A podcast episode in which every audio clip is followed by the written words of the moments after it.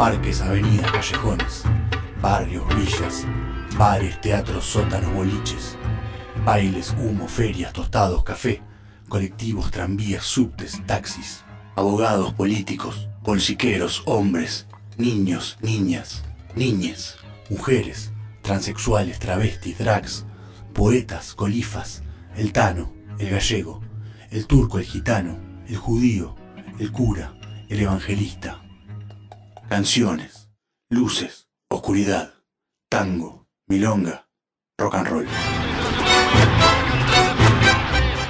Esquivando el éxito presenta Ruido a Ciudad, una traza sonora de la ciudad de Buenos Aires.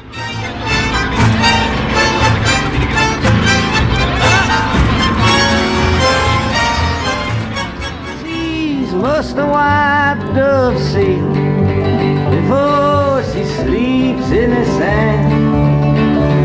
Yes, and how many times must the cannonballs fly before?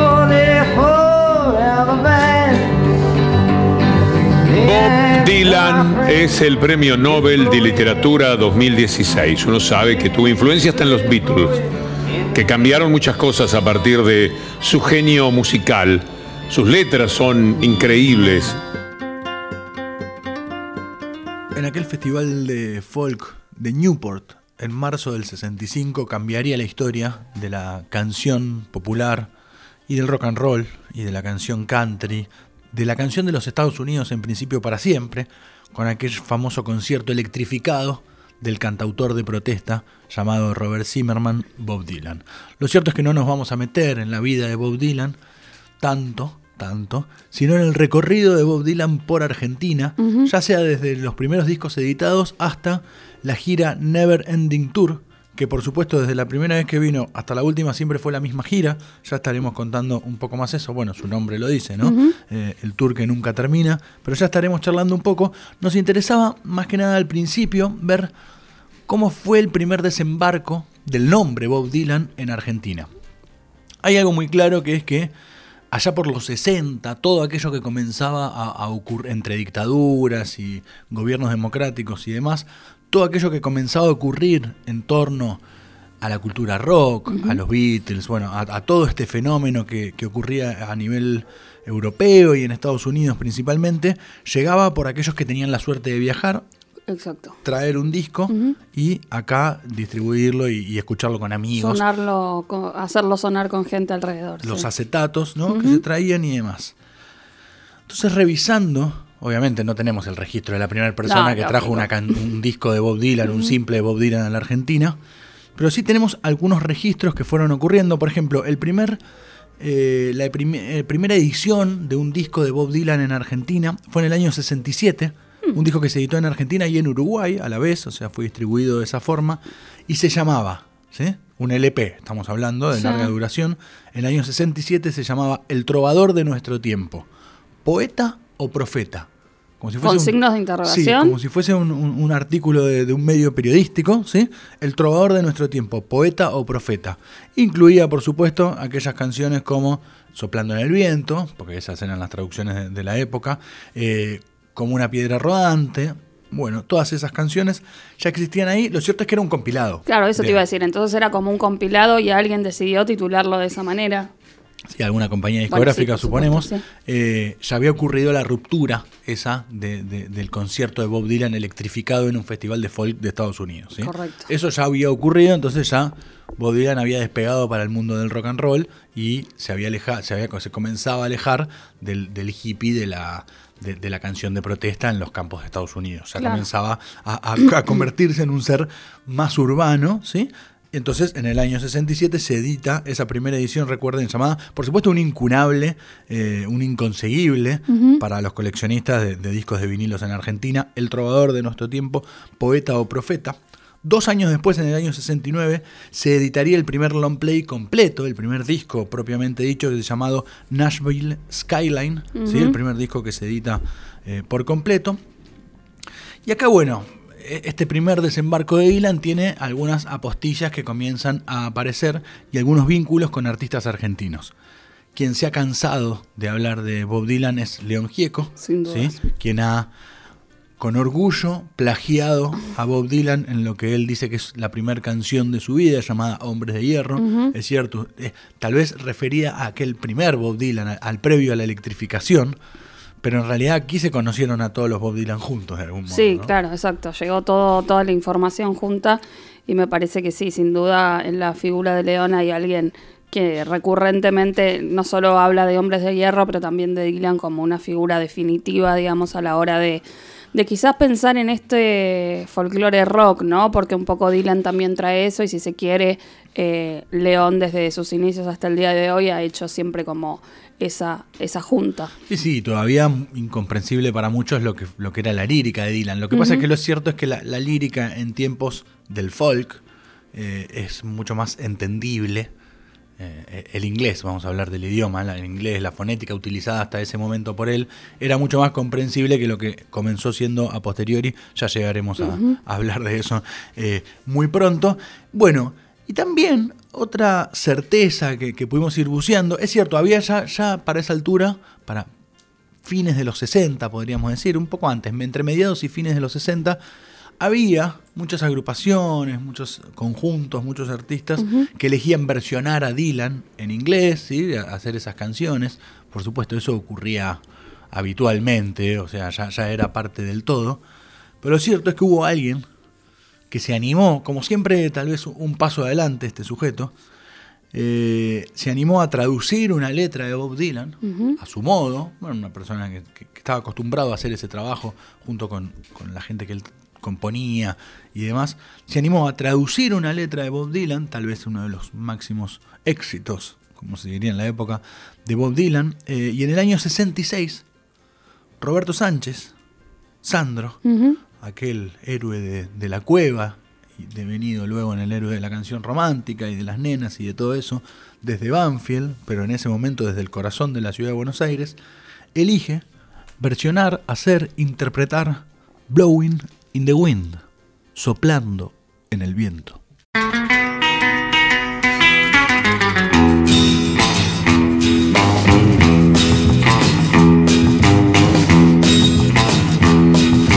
Nada le importa a la gente de ti, nada le importa de mí. Basta tener para uno y vivir de lo demás, ¿qué más da?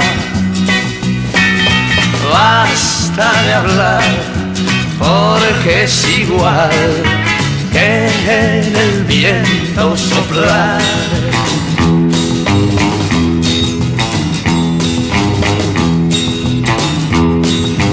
Hay quienes gastan dinero en placer y hay quien no puede comer niños enfermos que quieren jugar y en sillas de ruedas están.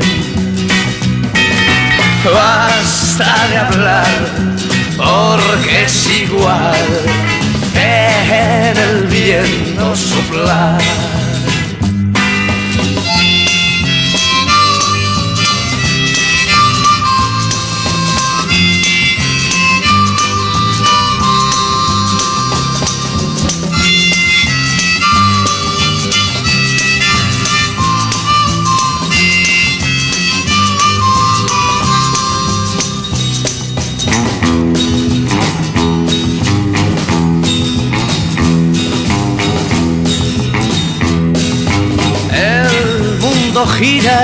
Todo sigue igual como cuando yo nací.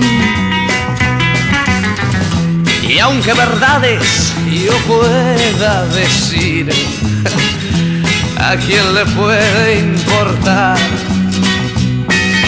Basta de hablar, porque es igual que en el viento soplar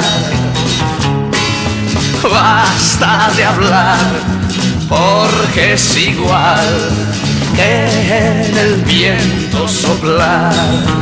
Ah, basta de hablar, porque es igual que en el viento soplar. Una de las figuras más importantes del rock mundial, estamos hablando de Bob Dylan, vuelve a Buenos Aires, cuarta vez que nos visita. Hay que recordar, en el año 1991 estuvo en Obras, en el 98 acompañando a una de las presentaciones que hizo Rolling Stones en River. En el 2008 le tocó el turno a Vélez y hoy comienza una serie de cuatro recitales, una cosa mucho más intimista si se quiere, que van a desarrollarse en el Gran Rex. Está a menos de un mes, el 24 de, ju- de mayo va a estar cumpliendo 71 años, sí, este poeta del rock al cual se le ha propuesto ya más de una vez para el Nobel de Literatura. Never Ending Tour. Más de 2.900 conciertos alrededor del globo terráqueo desde 1988.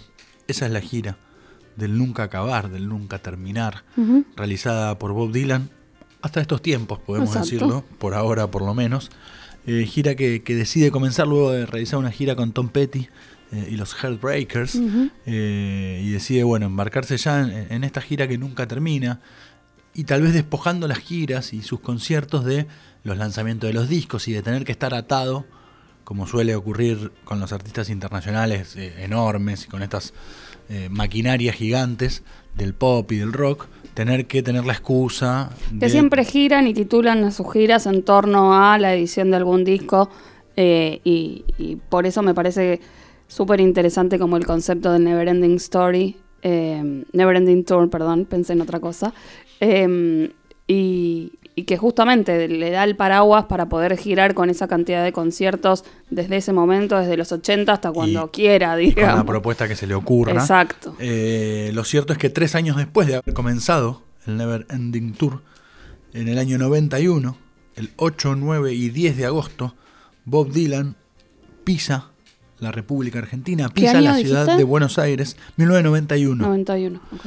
Pisa la ciudad de Buenos Aires y pisa el Estadio Obras. ¿sí? Aquellos conciertos en Obras eh, los abrió, la, la telonera fue Celeste Carballo, sola con guitarra, algo habitual en, en los artistas soporte, en los artistas teloneros, tratar de tocar con, con los menos recursos posibles para no, de algún modo, solapar la artística de, de, de- de quien viene después. Bueno, y acá ya comenzamos a entrar.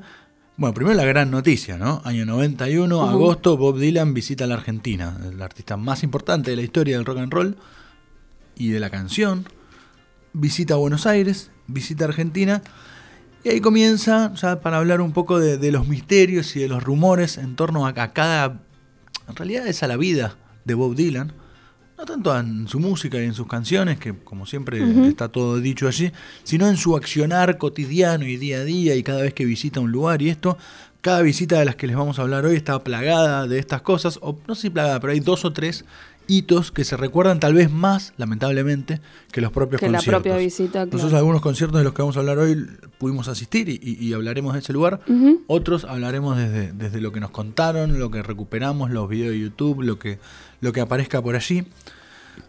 Los rumores comenzaban a ser caminatas por Florida, ir a casa de comidas vegetarianas. Ya se comenzaba a hablar de, de su histórico, porque es, es así, eh, guardaespaldas, un veterano de Vietnam, Ajá. con los años eh, apodado por otros seguridad de la Argentina, que lo acompañaba a Budila en otro lado como Lomu, por, por un parecido a, a un, a un jugador de rugby Ah, eh, ah, neozelandés, claro, si sí, no me equivoco. Sí, sí. Eh, y uno de los grandes mitos de esta primer visita de Bob Dylan a la Argentina, a Buenos Aires, al Estadio Obras, es que fue caminando al Estadio Obras, que bajó de su hotel. Sheraton en, en- la Avenida del Libertador Y decidió caminar todo el y dijo, Libertador. ¿dónde queda? Y por esta derecho, no sé, 50 cuadras. Bueno, me voy caminando. Ese es- y bueno, y ahí alrededor hay otros mitos. Y el otro, eh, que es el, que el más creíble, podemos decir, es que acostumbra a, cuando esté, a, pedir que cuando estén a dos o tres cuadras de llegar al estadio en cuestión, al venue en cuestión, eh, lo dejen bajar y que él se, se empilcha, se, emponcha un poco y camina las dos o tres cuadras que quedan antes de llegar al estadio.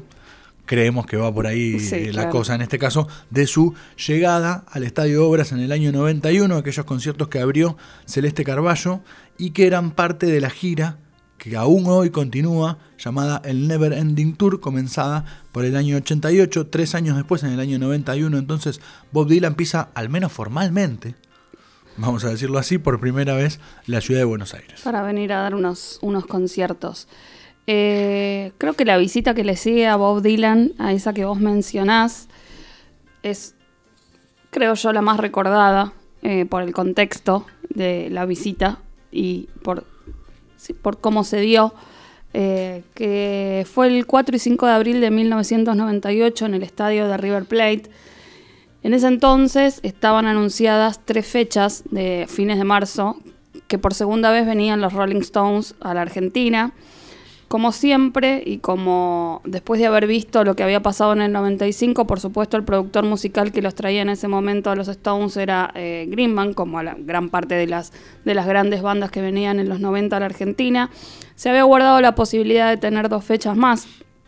Y tenía en carpeta esta idea de justamente traer a Dylan, que quería hacer una gira en Sudamérica con su tan mentado Neverending Tour también en ese momento. Eh, pero obviamente pensaba que bueno, una gira solo por ahí en ese contexto donde estaban viniendo tantas bandas y demás se iba a volver un poco complicado. Claro, pleno auge de, de- de la avenida de bandas internacionales a Argentina. Exacto, de las grandes bandas, los grandes conciertos, las grandes producciones, donde por supuesto la propuesta de Dylan no encaja porque nunca estuvo este, pensada desde él y desde su producción en esos términos. Es importante eso que decís. Y, y- y no sé si habrá sido craneado o no, como bien vos lo decís también por, por Daniel Greenback, el productor del momento, porque ya vamos a llegar a un punto en el que vamos a debatir un poco sobre Bob Dylan en estadios. Entonces tal vez el mejor marco para una presentación hasta el momento y que den los costos y todo de Bob Dylan era en un estadio y en este contexto. Claro. Entonces, eh, se le ocurre esto. Venía, sabía que los Stones venían tocando desde algunos años atrás la versión, ¿no? Like Rolling Stone de- del tema de, de Dylan, porque la habían dejado. A ver, desde Voodoo Lounge la venían tocando en vivo. Después la dejan plasmada en su disco Strip. Entonces dice, bueno, con esta justificación se me ocurre que podría ver si, si existe la posibilidad de que venga Dylan. Y en todo caso, telonee a, a los Stones en, en River Plate. Pasaste por alto, eh, o sea, lo mencionaste, pero no hicimos alguna aclaración, vale la pena hacerla. Sí. Un discazo, el disco strip de los Stones. Sí, totalmente. Es una especie de, de acústico, de unplugged, pero sin estar MTV alrededor y todo. Hicieron un discazo de, de- de muchas versiones preexistentes. Suyas y de ellas- otros autores de que otros. son exquisitas. Y en su momento me acuerdo que el CD era- fue uno de los primeros discos que vino con material para ver en la computadora. con un CD-ROM. Un CD-ROM, Sí. claro. Eh, y que tenía fotos y todos materiales audiovisuales que hoy serían vetustos, pero bueno, en su momento eran muy novedosos.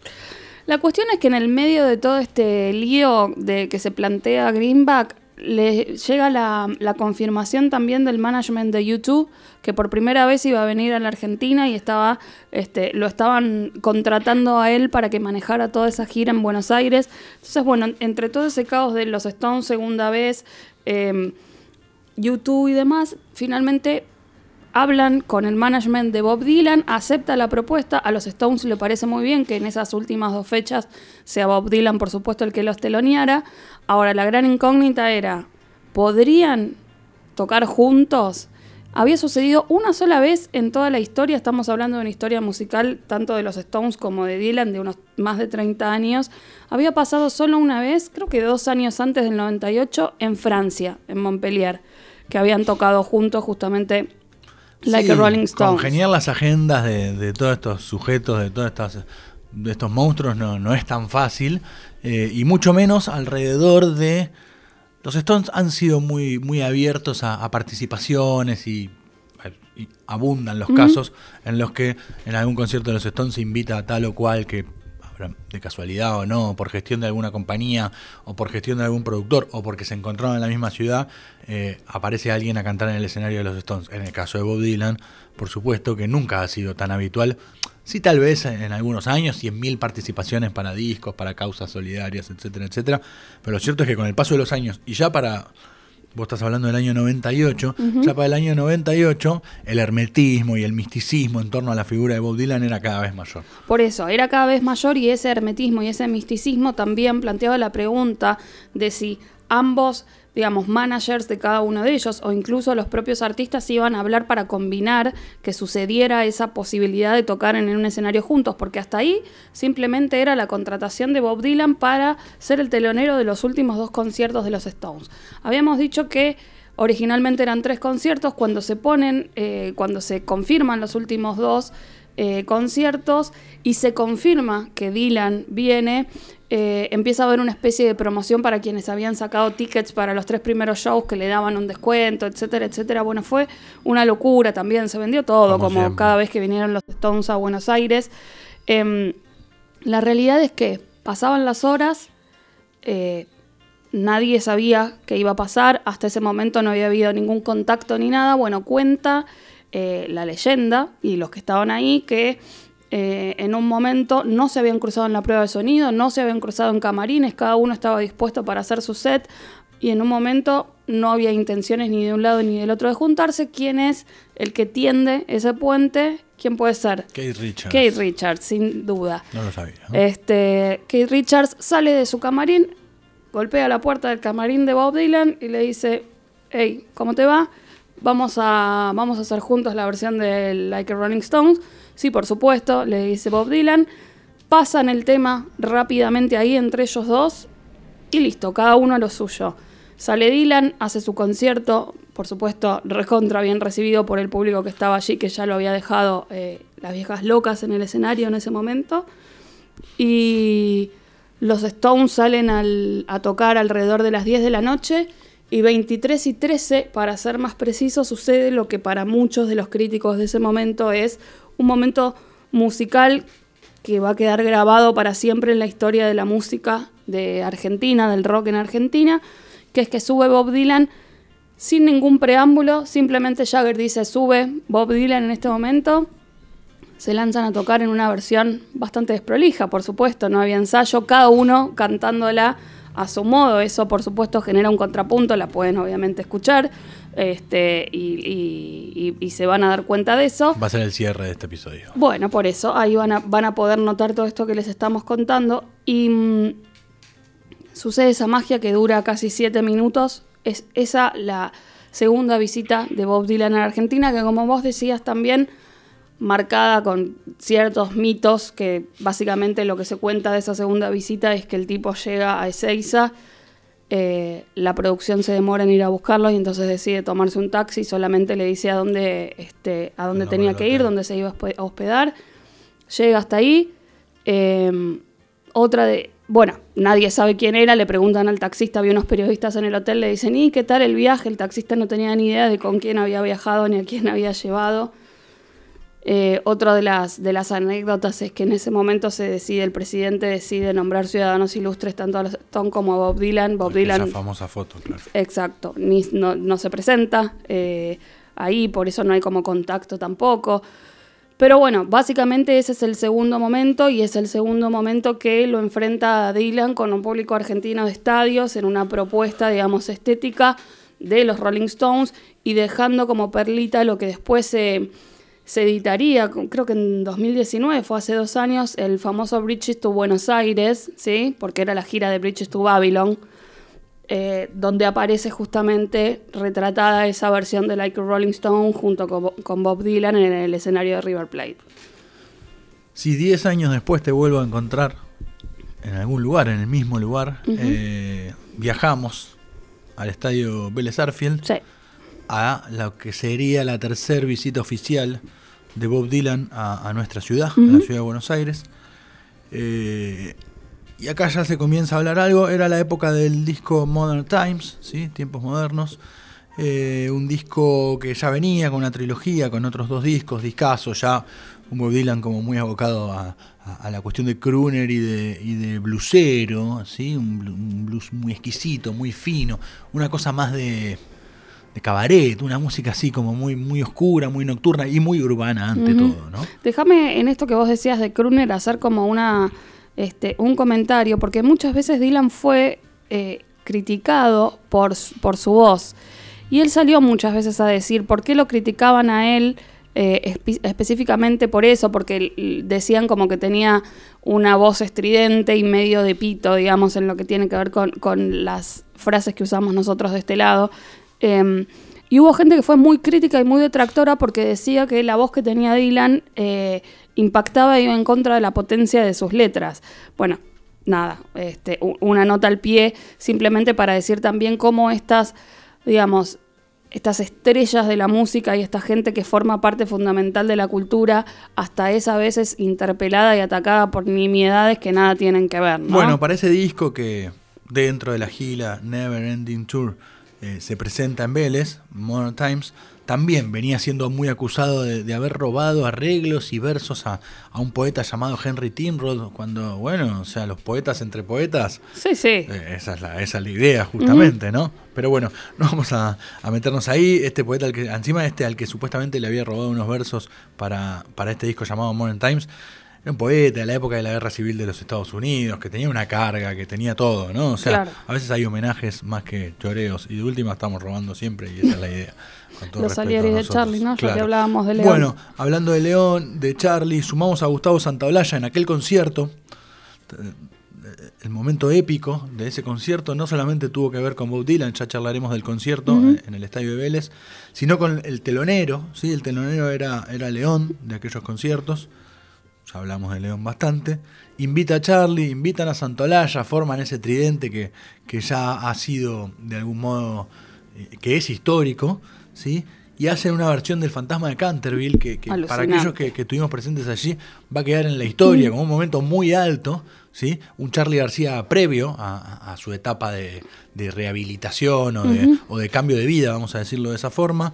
Bueno, León, Charlie, Santaolalla, ahí en ese momento, muy arriba, teloneando, generan ese gran momento. Después también hay eh, algunos enojos de, de García, muy emperrado, muy enojado, diciendo que por qué solo él puede caminar por allí. Bueno, por Bob Dylan, ¿no? Bueno, todas esas cosas que, que ya conocemos.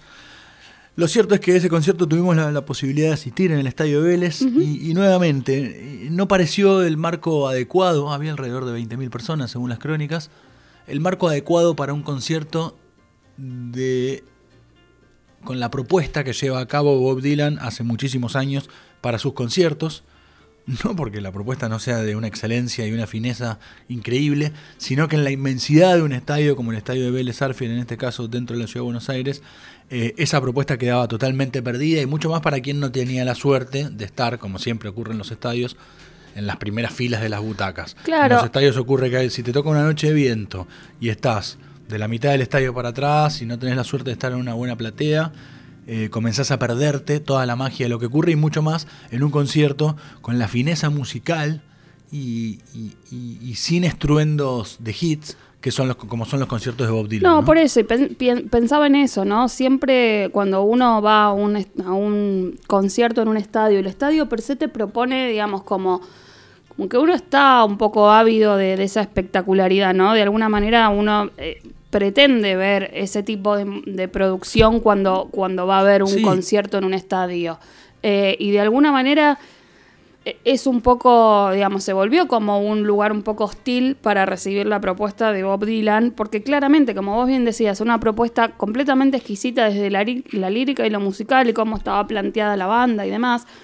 Pero también es cierto que eh, se, se perdía muchísimo. Nosotros, a nosotros nos tocaba también estar un poco más alejados porque estábamos como en, en- Bueno, en pero- unas plateas, pero por eso digo, a nosotros como tantos, digo, para no hablar solamente de la experiencia individual, en definitiva es un concierto que se diluyó un poco por el espacio en el que fue presentado. Creo que no, no se terminó disfrutando del todo.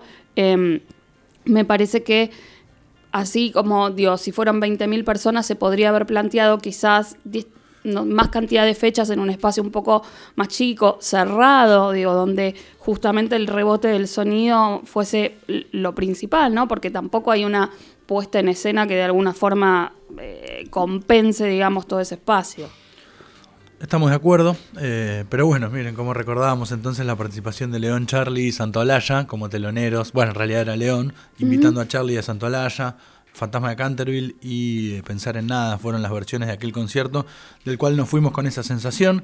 Y a veces está bien un poco correrse del culto. Digo, la culpa de esto no la tiene ni Bob Dylan, No, ni sus músicos, ni nada, sino tal vez una producción o, Mm. o, o no importa, o que los costos en ese momento, de la forma que encajaban, eran hacerlo ahí. Y bueno, y eso puede terminar eh, con los riesgos que, que acabamos de mencionar. Lo cierto es que eh, en esa visita hay una curiosidad más, ya yéndonos al terreno de lo mitológico, pero no tanto. Por estas horas salió publicada en el diario Clarín una nota de César Litvak, ¿sí? es importante citar porque hizo toda una investigación a raíz de, un- de una foto que se recuerda que publicó la revista Gente de Bob Dylan saliendo de un club de boxeo en Almagro. Mira. ¿no? Para, para- para parte del recorrido de Bob Dylan en Buenos Aires. La Que, que es de esa época, de ese sí, concierto. sí, la foto es recordada, ¿sí? Porque en todo que, se me- que- que hay alrededor de Bob Dylan hay muy pocas fotos de él yendo a Claro, algún lugar o todo, no, existe. sí. Por, porque no existe, porque, porque se, se mueve elevado en, en otro terreno dentro de las ciudades. Lo cierto es que a raíz de aquella foto de aquel paparazzi en la revista Gente que tomó una foto saliendo de alguien que parecía Bob Dylan saliendo de un club de box, eh, César Lidbach para el diario Clarín recupera esa foto y, y hace una especie de investigación y averigua, eh, y una investigación muy interesante. El 15 de marzo de 2008, en el Almagro Boxing Club, Avenida Díaz Vélez, al 4400, se presentó Bob Dylan, luego de que, por supuesto, su seguridad local, ¿sí? Eh, guardaespaldas y todo, hablé con el otro guardaespaldas, bueno, y los managers y toda una cadena, y eh, se- se- se- la afición por Bob Dylan y el boxeo es, es conocida de toda la vida, y se se supone que cuando tiene un rato en cada ciudad le gusta ir a un club de box muy local, muy de barrio, como en este caso estamos hablando de Claro, nada, nada estridente, Nada ningún estridente. Madison Square Garden, ni Luna Ir a- Parks, ni ir nada por el a, estilo. a- sí. a entrenar un ratito, vamos a esa Ah, palabra. entrenar, ni Sí, siquiera sí. ver una pelea, nada. No, no, ir a Mm. entrenar, fue, fue a la tarde, Mm. eh, boxeó un ratito, se cambió, up, up, pidió no fotos, no nada, acá no quiero nada, bueno, rodeado de ah, gran parte de este relato lo hace quien fuera, eh, eh, el periodista César Lidbach lo, lo menciona como la fuente, sin mencionarlo, pero quien fuera el guardaespaldas local Mm. y, y cuenta la historia muy detalladamente, busquen la nota. Eh, y y era la pata local en cuanto a conocimiento de boxeo y todo, bueno, cuestión que lo llevan ahí, no hay fotos, de, de hecho hay un relato en, en esta crónica muy interesante, es que había un fotógrafo profesional adentro, porque había ido a, a mirar la, la escena para sacar unas fotos. fotos del club, claro. Sí, para, para una producción que, que le habían solicitado para otra cosa y qué sé yo, y no pudo hacerle una foto eh, a Bob Dylan. Bueno, habla bien del respeto y de que Sí, cuando claro. uno no quiere que te hagan fotos, no te la hacen. Sí. De hecho, la única foto publicada tiene que ver con uno de los medios más desagradables de, que existen en la tirada local, eh, que es la revista Gente, ¿no? O Sí, sea, claro. no tiene que ver con otro tipo de medios. Bueno, como ha pasado tantas veces, ¿no? Con esa revista fotografiando gente que nunca debió haber sido fotografiada en, en momentos espantosos. Recuerdo simplemente la de Luis Espineta y se me revuelven las tripas. Parte de, de- de- de los mitos de, de aquella visita de Bob Dylan al Almagro Boxing Club tienen que ver con que luego también, ya muy amigo de este guardaespaldas local, de este seguridad local, eh, dijo que quería visitar la tumba de Monzón. Estaban de viaje a Rosario y le quedaba Ah, porque cerca. ah, te- hicieron unas fechas, ¿no? En ese momento en Rosario. Claro, nosotros estamos hablando solo de las Claro, fechas porteñas. sí. Eh, querían desviarse, pero no había tiempo en el micro que iban y no fue. Y que también se separaron en. como que él quería eh, tener recortes y cosas de- del boxeo argentino, todo, y se pararon en uno de esos viejos comer, va, en esos kioscos de revista que venden eh, eh, diarios importantes de la historia y todo, y le compraron un par de diarios de peleas de Monzón y todo. Esto está todo en la nota de Clarín que mencionábamos de César Lidbach. Y también que recordaba algún suceso ocurrido en torno a Ringo Bonavena y su asesinato. Eh, y que dijo, se supone que dijo algo así como, uh, sí, ese era un toro salvaje. Bueno, eh, reminiscencia y bajada directa a, a Martín Scorsese Sí, claro. guionista de la vida de Bob Dylan en algún, en algún punto y, y compartiendo entre los dos esa, esa imagen oscura y, y urbana que, que Eh, tanto esa, esa visión de las grandes ciudades de Estados Unidos que, que comparten 100% desde su mirada en la cámara y desde la pluma de Así Dylan. que bueno, eso ocurrió el 15 de marzo de 2008, eh, eh, parte de esos días que Bob Dylan estuvo en Buenos Aires eh, en lo que fue su visita a Vélez, de la cual ya hemos charlado un poco.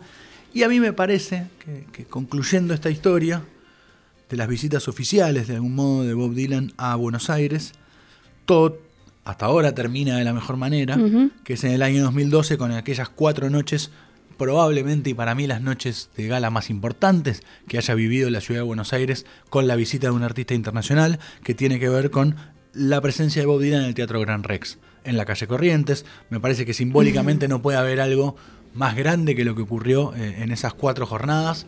Y ahí sí, ese probablemente era el marco, es el marco perfecto para un concierto de un artista como Bob Dylan, con la propuesta eh, que lleva a cabo Bob Dylan. Nosotros no, no, no lo vamos a explicar tanto, ya adelantamos un poco esta cosa de, de que por momentos elige estar al frente, pero mirando para abajo, bajo, bajo un sombrero, muy vestido medio de cowboy, medio mex, no sé muy bien cómo decirlo. Eh, muy yankee, muy, muy, eh, iba, a, iba a decir exactamente eso. Muy el prototipo de yankee, de estadounidense. Y aún en lo musical, con una fineza total, va todo por allí. Sí, pero también con una deformación muy propia del inglés de, de Estados Unidos, ¿no? Porque, digo, más allá de los acentos que puede haber en las distintas regiones, cuando uno escucha como el inglés puro, vamos a decirlo así, hay una deformación muy concreta que después Bob Dylan exacerbó quizás por cuestiones estéticas e artísticas, pero, pero que es propia un poco de la, de la gringada. En ese modo, él se planta así, armónica y voz, y después tiene como otro lugar en el escenario, entre, entre esa gran banda que tiene, media acústica, media eléctrica, y con un tono muy yacero, blusero, rockero también. Eh, se pone como muy a un costado, muy atrás, con un órgano Korg, y elige tocar allí y cantar desde allí para aquellos que, que, nunca escucharon a, Bob Dylan en vivo, ni en grabaciones, ni, ni, tuvieron esta suerte, eh, muchas veces las letras y esto que vos estás diciendo son incomprensibles, sacando los dos o tres grandes hits. Claro, de que la quizás uno los sigue porque los tiene más presentes. Porque suena algo de lo que vos estás diciendo, de la fonética, o que sean partes imposibles de escindir de la melodía, como Tangle Lapping Blue, Like a Rolling Stone que mencionábamos, y algunas otras canciones. Lo cierto es que muchas veces hasta para el escucha más puro y, más fanático de Bob Dylan, hasta es difícil reconocer algunas de las canciones que interpreta porque es, siempre distinto y siempre interesante. Y lo cierto es que el Gran Rex en aquel 2012, con entradas muy caras, por supuesto, para la época, fueron solo cuatro noches para poder ver a Bob Dylan, eh, fue la última hasta el momento y probablemente por muchos años la visita más recordada para mí más interesante, vamos a ponerlo en esos términos, de un artista internacional a, nuestra ciudad, en esa plaza, en ese lugar, sin dudas fue algo increíble. Pero bueno, volvamos 10 años atrás al estadio River Plate, a los Stones y a Bob Dylan.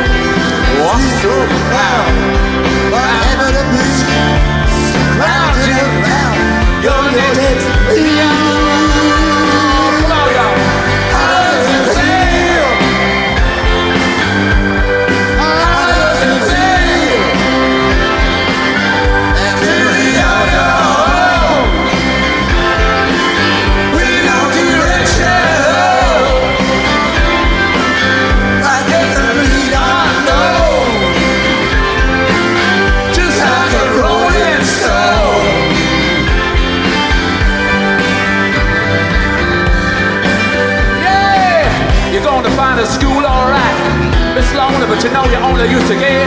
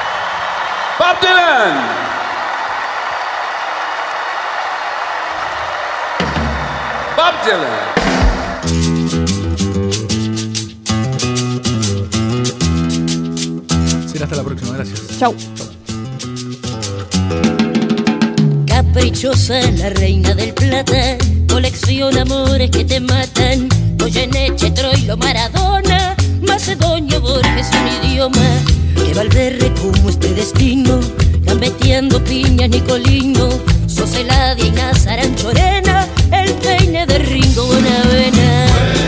Buenos Aires, vos quién sos, la que me hace llorar, la dueña de mi amor.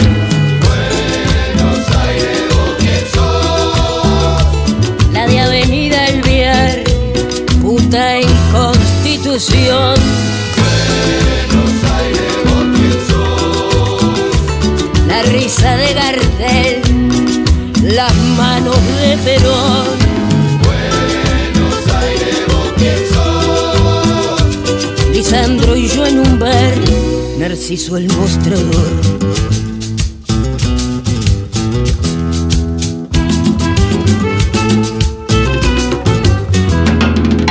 Esta alergia cada primavera, coche que te pisa, bondi que no frena, Soserati, Charlie, Luca Nelio Marimansi, Ferrer y Piazzolla, reino del revés de María Elena, ya no habrá más olvido ni pena, clase media, progra y remolona, merca que acelera las neuronas.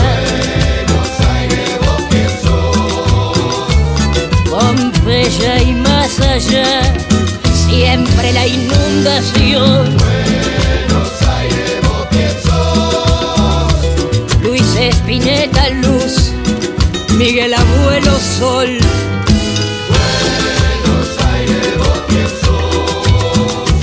Los tanos del café, puteando contra Dios.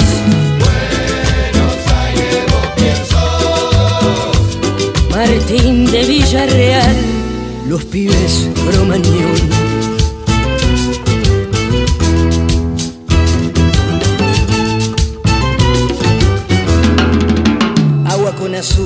Puro riachuelo, político miente, palomas al cielo, Rosalinda oasis en flores, Santa Rita con su mal de amores, la boca quinquela, la Fernández Fierro, mis noches de gato, mis días de perro, pecados y culpa, Virgen milagrosa, trucho, que te vende cualquier cosa.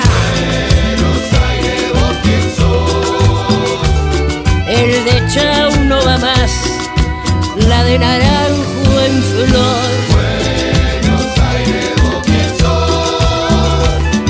Meseta guerrín, cerveza en el balón.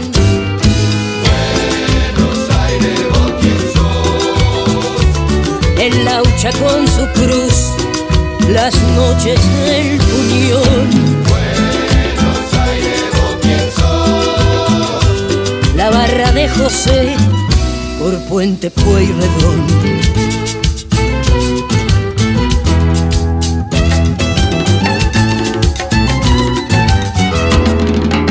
Nos une el amor hasta el espanto, Clarín, la nación, Espíritu Santo, San Martín de Tours, Liniers, Mataderos, Villa 21 y Puerto Madero, Umbral, Calle Honduras, verso de Carriero, Moris caminando por Plaza Dorrego, libros por Corrientes, San Telmo empedrado, las mejores minas que hay en ningún lado.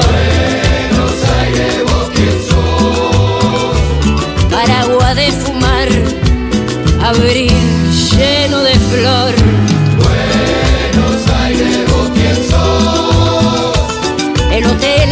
Castelar, Rivadavia y Rincón.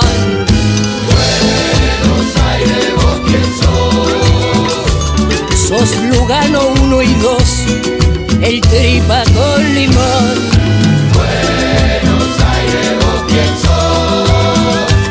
Tu maldita humedad, tu bendita canción.